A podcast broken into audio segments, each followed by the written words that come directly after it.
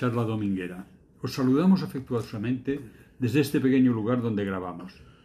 Estamos grabando buenas noticias y os deseamos que paséis un rato escuchándonos, entretenidos y agradablemente, como si estuvieseis en la playa.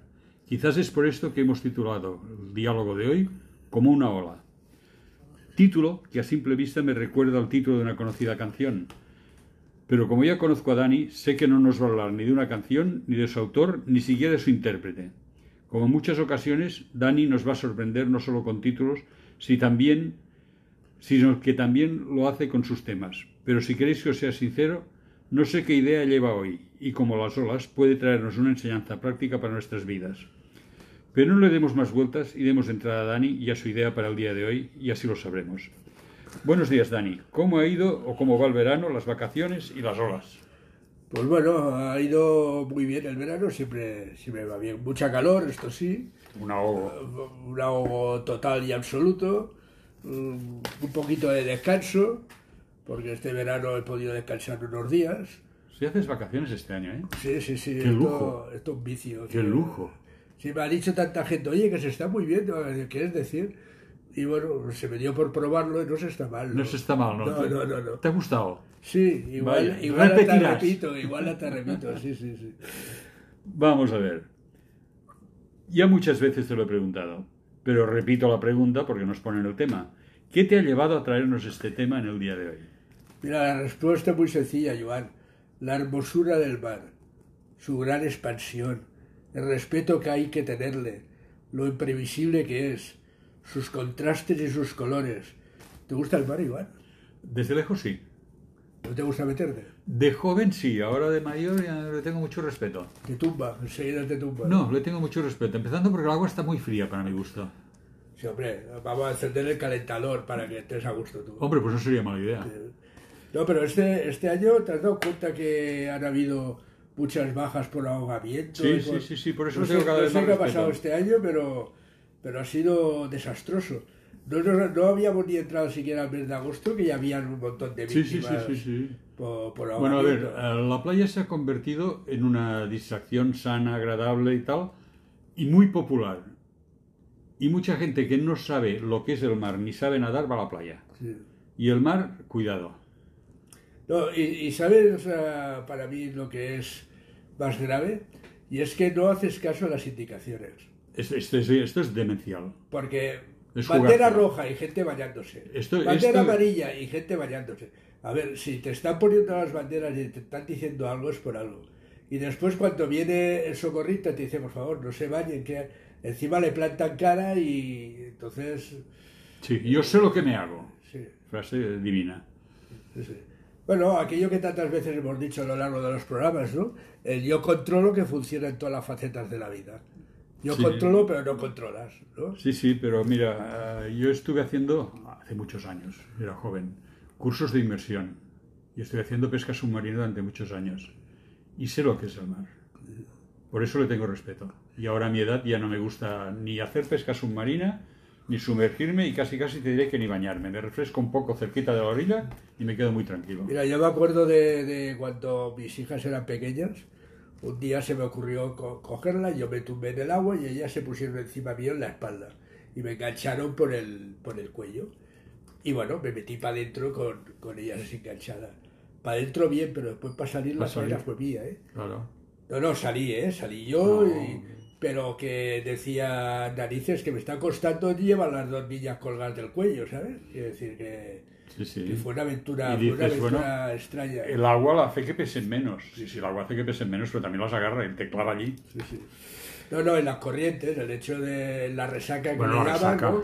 Cuando las olas tiran para atrás o así, tú quieres salir y no te dejan No salir. te deja salir. Y te da un revolcón rápidamente y con dos niñas no quieres caerte al revolcón. Ahí. Vamos a ver, Dani, ¿qué puede aportarnos que nos sirva para el día de hoy? Mira, una de las características que he encontrado o que he mencionado eh, es lo imprevisible que es el mar. Y tú también Lo estabas diciendo. ¿no? Y la cantidad de ahogamientos que ha habido porque tú ves el mar que crees que no pasa nada y cuando estás dentro después no te deja salir, ¿no? Uno de sus contrastes es la que encontramos en un mar en calma y lo que ocurre con un mar embravecido. Y hoy me gustaría crear un paralelismo entre las olas del mar y, como no, cada una de nuestras vidas, ¿no? Bueno, vamos a ver, es un paralelismo que me gusta. ¿Qué pretendes traernos? Has hablado de una mar en calma y de un mar embravecido. ¿Cuál de los dos paralelismos planteas? Bueno, creo que nuestras vidas son como estas olas que en ocasiones son tranquilas y en otras ocasiones son bravas. El mar es el mismo, ¿eh? Sí, el mar es el mismo. El mar es el mismo. Lo que cambia es, es la ola. Cuando el mar está en calma, sus aguas son transparentes, relajantes, frescas e incluso nos permite disfrutar de él. Pero cuando está embravecido, el mar golpea con dureza contra todo lo que encuentra en su camino. Sus aguas son turbias, son con algas, levanta la arena y produce incluso grandes males y grandes destrucciones. Pues muchos acantilados se han forjado a base del mar, ha ido golpeando la roca y la ha desgastado. Sí, sí, sí, sí. No, no, y, y ahora hay muchos sitios eh, de nuestra Cataluña, que es donde vivimos, ¿no? que las olas han ido llevando la arena y lo que antes era playa, ahora casi casi no hay playa. Bueno. Y lo que eran la- las casetas o las viviendas que estaban, aquello que decían en primera línea de mar, ahora ya no están en primera línea de mar, casi Pues que están están dentro, dentro del mar. ¿no? Están en remojo. Sí, sí, decir, es, es duro, es duro. Bueno, aquí ¿eh? también ha habido parte del ser humano. El ser humano que, por hacer cosas que a él le gustan, ha hecho puertos para guardar sus barquitos de los millonarios y la gente rica. Ujú, Y estos puertos se han llevado la arena porque han tenido que poner espigones. Claro. ¿Qué vamos a hacer? Bueno, volvemos otra vez a lo mismo, a los errores que el ser humano lo hace, incluso, ¿sabes lo más grave? Que lo haces consciente de que te estás equivocando, de que estás haciendo lo que no debes hacer. Pero te da igual porque no te produce dinero y como que te produce dinero, tira para adelante. Sí, sí. Después ya solucionaremos lo que sea. Si lo podemos solucionar O pagaremos a quien sea para que calle. para que se calle y no salga eh, en los periódicos ni, ni Vamos en a la ver, televisión. Has dicho que querías hacer un paralelismo con nuestras vidas. Y creo que ha llegado el momento de que nos expliques qué es este paralelismo. Pues mira, he hablado de dos estados de la mar y pienso que ocurre lo mismo con nuestras vidas. Creo que, y creo que me secundarás, que hay momentos que vivimos en calma, momentos que somos agua refrescante a aquellos que se acercan a nosotros. Pero en cambio también hay ocasiones que nuestras vidas y nuestros comportamientos son como este mar embravecido, golpeados, dañados, arrastrados con lo que encontramos y somos portadores de dolor y destrucción. Así tal como suena, ¿eh? Portadores de dolor y destrucción. Cuando estamos, eh, pues eso, embravecidos y cuando no estamos, cuando no tenemos la calma que tenemos que tener. Sí, cuando yo me hizo mucha gracia cuando nos ponemos bravos. Sí. Eso decía un canario amigo mío. No te pongas bravo.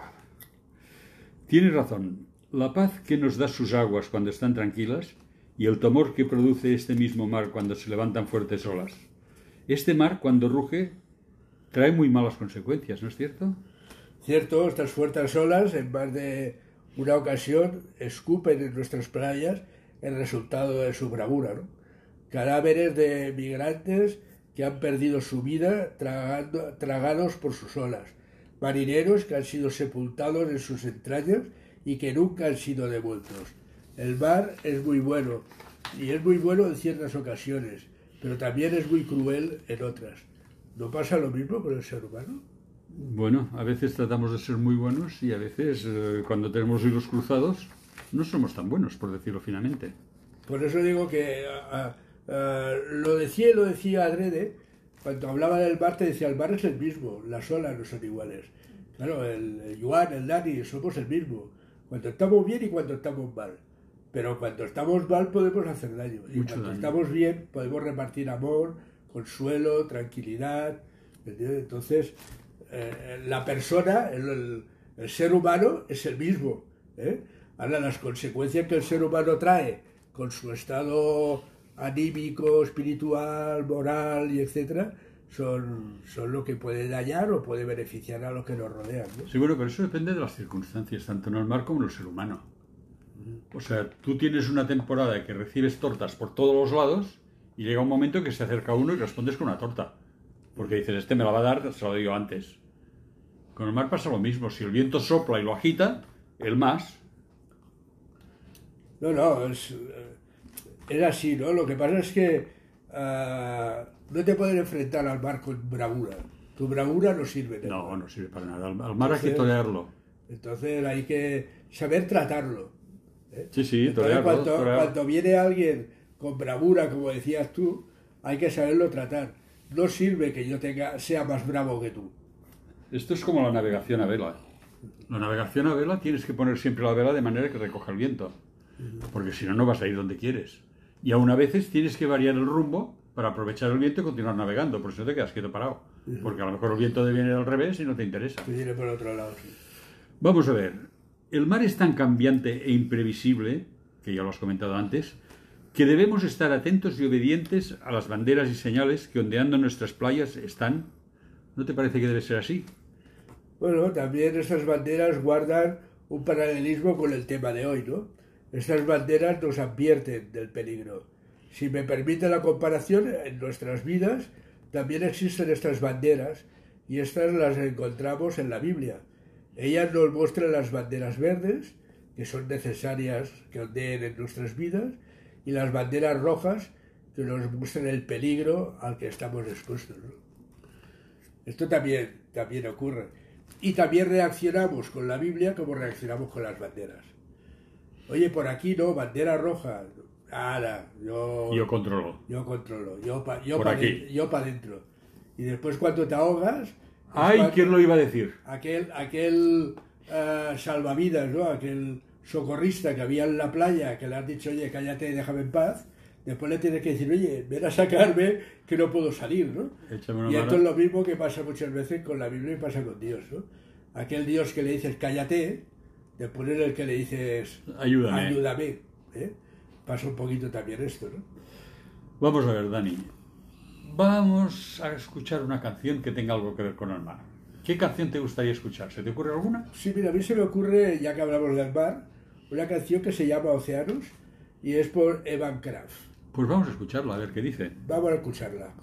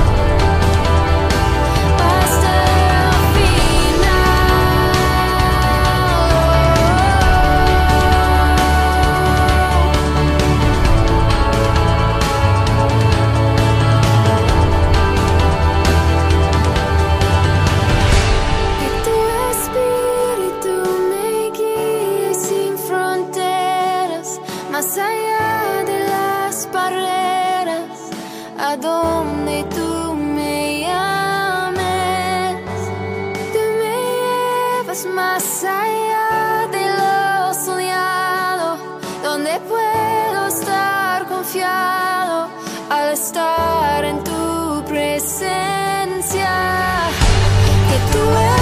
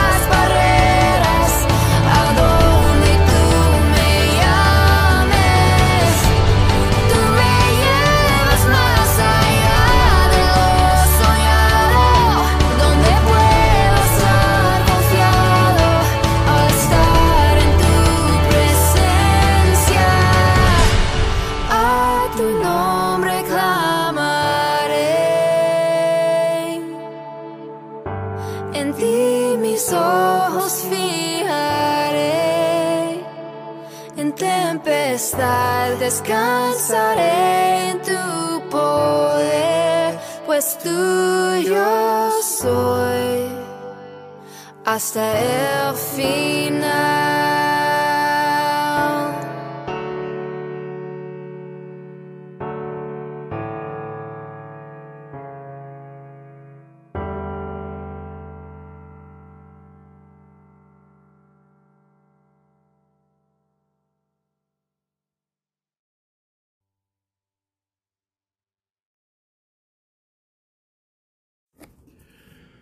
Es cierto que todos hemos pasado por momentos de aguas tranquilas, pero también hemos pasado por momentos de aguas embravecidas y turbulentas. ¿Cómo y quién puede calmar estas aguas, Dani? La respuesta es muy clara. El único que puede calmar estas olas es Jesús. Déjame que os cuente una historia. Una historia que encontramos en la Biblia como no, y más concretamente en el Evangelio de Marcos, el capítulo 4 y versículos que van del 37 al 41. Ahí leemos. ¿Me permites que lo lea? Sí, claro. Si no, nos enteramos. Sí, pues mira, es una historia muy, muy, muy bonita y muy curiosa. ¿eh? Dice, se levantó una gran tempestad de viento y echaba las olas en la barca de tal manera que ya se anegaba. Y Jesús estaba en la popa durmiendo sobre su cabezal. Y le despertaron y le dijeron, Maestro, ¿no tienes cuidado que perecemos? Y levantándose reprendió al viento y dijo al mar, Calla, embudece. Y cesó el viento y se hizo grande bonanza. Y le dijo, ¿por qué estáis así amedrentados? ¿Cómo no tenéis fe? Entonces, temiendo con gran temor, y se decía el uno al otro, ¿quién es este que aun el viento y el mar le obedecen? Y creo, creo que hasta aquí la historia, ¿no? Y creo que es un bonito texto en el que podemos extraer grandes enseñanzas y reflexiones. Y si me permites, mm, te diré algunas. Claro que sí, y no solo te dejo, sino que estoy ansioso por escucharlas. Espero que nuestros oyentes también. Y yo espero y deseo que nuestros oyentes también. Sí, Pues mira, claro que sí, ¿no? No, no solo te dejo, sino que, sino que quiero saber ah, qué es lo que, el paralelismo que se crea entre la historia que hemos ah, ah, leído o que he leído y lo que nos puede enseñar para nuestras vidas. ¿no? Mira, lo primero que me gusta resaltar es la reacción y miedo ante la situación. Muchas veces nos ocurre a nosotros, ¿no? Y nos ocurre lo mismo, como cuando vemos levantarse las olas y cuando vemos que nuestras vidas están en peligro. Es cuando nos acordamos, como decía yo antes, ¿no? Y acudimos a Jesús. Aquel que le decíamos, déjame que yo ya sé por dónde voy y yo controlo, ya sé dónde me meto, Después es aquel que le tienes que decir, oye, sálvame que me estoy ahogando, eh, que se está cubriendo toda la barca de agua, ¿no? Lo segundo que me llama la atención es que piensan que Jesús no está atento y al cuidado de ellos. Eh, y creo que, y me pregunto y pregunto a nuestros oyentes, ¿no ocurre en ocasiones lo mismo con nosotros? ¿No hay ocasiones en las que creemos que Jesús está como en la barca, ¿no? Sí, de espaldas. Está, durmiendo, está durmiendo y no se entera de nada, ¿no? Y, y precisamente la exclamación que vemos ahí, ¿no? No tienes cuidado de nosotros, que nos vamos a morir y tú estás ahí durmiendo tranquilamente, ¿no? Como si a él toda esta situación le pasara de, por alto y no se estuviera enterando de qué estaba pasando y qué es lo que estaba ocurriendo, ¿no? Y en, eh, ocasiones creo que esos silencios, uh, los silencios de Jesús, son entendidos como una falta de cuidado por nosotros, ¿no? Y lo tercero que me llama la atención es la autoridad que tiene sobre lo creado, dando órdenes y siendo obedecido por el viento y por el mar. Y por último, por último, la sorpresa de aquellos que le vieron, que le vieron obrar y que le conocían y que sabía quién era, y te, y te extraña que bueno, ¿y de qué os sorprendéis? Si habéis visto obrar a Jesús un montón de veces y, y salir de situaciones críticas un montón de veces. En primer lugar, de qué os asustáis y en segundo lugar, de qué os maravilláis, ¿no? Si, si es lo normal que, que Jesús actúe así, ¿no? Hay algunas cosas en esto que has dicho que me gustaría recalcar. En primer lugar, las tormentas en los lagos, y el, aquí estamos hablando del mar de Tiberíades, que es un lago en el fondo, son mucho más terribles que las tormentas en mar abierto. Las tormentas que se han realizado en los grandes lagos frente a Chicago y por allí, incluso aquí en el mar de Tiberíades, crean unas olas fantásticas. Es algo, es algo alucinante. Y además es- la ola es más seguida que en el mar abierto y es mucho más peligrosa y más fácil zozobrar. O sea que es para pasar, no miedo, no, pánico. Una tormenta en, en un lago es para pasar pánico. Bueno, esto es lo que le pasaba a los discípulos. Sí, ¿no? sí. Que, veían Eran que la conscientes de que allí se Claro, ahogaban. la, llana se- la, la barca se llenaba de. iba a decir, la llenaba, se barca. Y aparte que la barca no debía ser un transatlántico, me imagino yo, digo yo, porque lago Tiberíades tampoco cabe. No, debe ser una barca de aquellas que usaban para pescar o... Sí, ¿eh? una y, barquita. y claro, se estaba llenando de agua. Y, y Jesús, eh, que es a quien acudimos cuando las cosas van mal, dormido. Eh, y claro, los discípulos dicen, ¿a quién se le ocurre con la que tenemos aquí? Y este buen hombre, perdona la expresión, Sí, sí, y sí. este buen hombre durmiendo. ¿no? Y el otro me ha traído la atención es esto que dices que parece que Jesús no está pensando. Esto me recuerda a una historia que me explicaron una vez, que es un, un señor que fallece y se va al cielo y gira atrás y ve las pisadas de toda su vida. Que hay unos pedazos que las pisadas van junto a las de Jesús. Conozco, conozco la historia. Claro, conozco la historia. supongo que mucha gente Sí. la conoce, pero por si alguien no la conoce, la acabo de contar rápidamente. no, no, sí. Entonces, cuando se encuentra con Jesús, dice, Señor, cada vez que estaba en tribulación me dejabas solo, hay unas pisadas.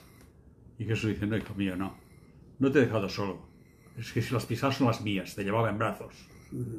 Y eso es lo que no somos conscientes. Y es real como la vida misma, ¿eh? Claro. Es que si, si aprendiéramos a, a confiar un poco más en Jesús y menos en nosotros, eh, habría muchas cosas que, Dani, que cambiarían. ¿eh? Pero has dicho la clave de la humanidad. ¿Quién fue el primero que desconfió de Dios? Adán, el primer hombre. ¿Yo que fue Eva? Es igual, fue él. Porque él podía decirle a Eva, vete a paseo que no quiero comer de la fruta del árbol prohibido. Claro, Pero él picó como un tonto. se dejó engañar Exacto. O sea que... por la mujer, como suele pasar, ¿no? Bueno, nos llevan al huerto, pero bien, que farem. Eh, Pero son tan bonitas. Vamos a ver. Eh, lo y lo tercero es la autoridad. ¿Cómo no va a tener autoridad sobre el viento del mar si los ha creado él? claro, claro. Esto es como si yo fabrico un motor Es que- y luego digo, no sé repararlo. La, Mosca, la lo has- hecho tú. La respuesta es clara, ¿no? Se preguntaban, ¿quién es este que hasta el mar y el viento le obedece? El Hijo de Dios. Pues el creador, El que lo el- que ha hecho. el- y por lo tanto sabe cómo dirigirse y sabe cómo, cómo organizar y ordenar todo esto. ¿no? Sí, sí. O sea que, pobres apóstoles, les hemos dado un baño ahora. Vamos a ver. Creo que la intención de hoy ha sido presentaros en- en- a este que incluso el viento y el mar le obedecen. Presentar a Cristo como creador Claro. y Señor de todas las cosas. Y no solo esto, sino que es aquel que puede calmar las fuertes olas de, de nuestra vida, de tu vida, querido oyente. El único que puede convertir las aguas revueltas de tu vida en aguas de paz y de frescura. ¿Quién es este? Pues no es otro que Jesús, aquel a quien te traemos y presentamos pues todas las semanas y que pretendemos, no pretendemos otra cosa, que no sea el que, el que tú te dejes guiar por, por Jesús, por Cristo, y que sea Él el que sepa llevar tu embarcación hasta, hasta buen puerto. Y cuando las olas empiezan a entrar en tu barca, que tú sepas que, que ahí está Jesús, que es el que puede calmar las aguas y el que puede, en, en contraste, pues salvarte la vida.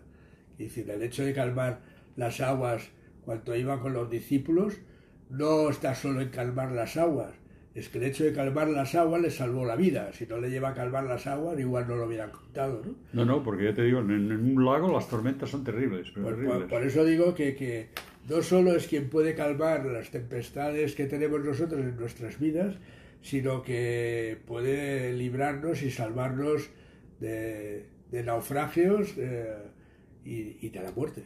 De la muerte. Hoy me has traído a la mente un hecho que me sucedió a mí siendo muy, muy pequeño. Debía Yo no te he tener... hecho nada, ¿eh? Me has traído a la mente, me has hecho recordar.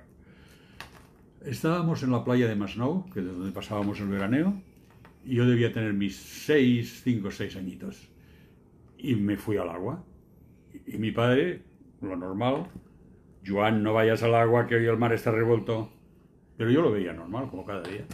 Total, me metí en el agua y me cogió donde rompen las olas y me dio un revolcón de un par de narices que yo no sabía si el suelo estaba abajo, estaba arriba, estaba a la derecha o a la izquierda. Porque estaba dando vueltas con la Sí, ola que y no- esto es lo que te pasa cuando te revuelca una ola. Exacto. Que pierde, pierde, no sabes No- para no dónde sabes dónde que tienes que nadar nadar. porque todo es agua. Bueno, pues esto me sucedió y me vi perdido. Me digo, bueno, de ahí no sales. Y me agarró mi padre y me sacó. Y esto es lo que hace Jesús con nosotros. Cuando estamos metidos en medio del revolcón, cuando estamos a punto de ahogarnos, Él coge la mano, nos coge, nos saca. Bueno, esto es la misma Y tiene historia. la, la li- delicadeza de decir, ya te lo había dicho. No lo dice. Eh, y esto es la, la mismo que sucede con la historia, ah, por muchos conocida, de, de Pedro y Jesús, ¿no? Cuando ve a Jesús andar por sobre las aguas, No. oye, haz que venga yo también. Bueno, pues venga. Ven. Ven. Sí, sí, el otro salta del barco, muy atrevido, ¿no? Pero salta de la barca, empieza a andar y eh, hay un detalle muy curioso, ¿no? Que dice que él mira para abajo, ve el agua y entonces cuando empieza a hundirse. O sea, cuando tu vista no está puesta en Jesús, sino que está puesta en tus En propios pies, ¿eh? es cuando te ahoga. Y un poco es lo que dices tú, ¿no? Y Jesús tuvo que engancharlo y levantarlo Y sacarlo, sí, sí. y salvarle también otra vez la vida, ¿no? Que es lo que estamos mencionando y diciendo tantas, tantas veces. Pues esperemos que Jesús nos saque del revolcón. Porque realmente muchos estamos en un revolcón o pasamos momentos de revolcón, de estar que no sabemos dónde tenemos la tierra, si arriba, abajo, a derecha, izquierda, o delante o detrás. Y necesitamos a un Jesús que nos venga y nos saque y nos oriente. Sí, Joan, y, me gustaría como punto final decirles que eh, nuestras vidas es como el mar. La- las olas no las podemos gobernar, ni para bien ni para mal. Y cuando nos estamos, como dices tú, revolcándonos, eh, nos encontramos de que perdemos dónde está la tierra, dónde está el cielo y dónde es agua. Y nos cuesta a veces salir, salir de ahí. Pero tenemos a, a Jesús, que es el que vela por Es nosotros lo más fácil del mundo, y el, clamarle. que, y el que nos cuida, ¿no? Y si confiamos en Él y dejamos que Él sea el que nos guíe en mitad de la tempestad, pues saldremos victoriosos de esta tormenta. ¿Lo crees? Lo creo así y lo practico. Pues gracias y hasta la próxima semana a todos.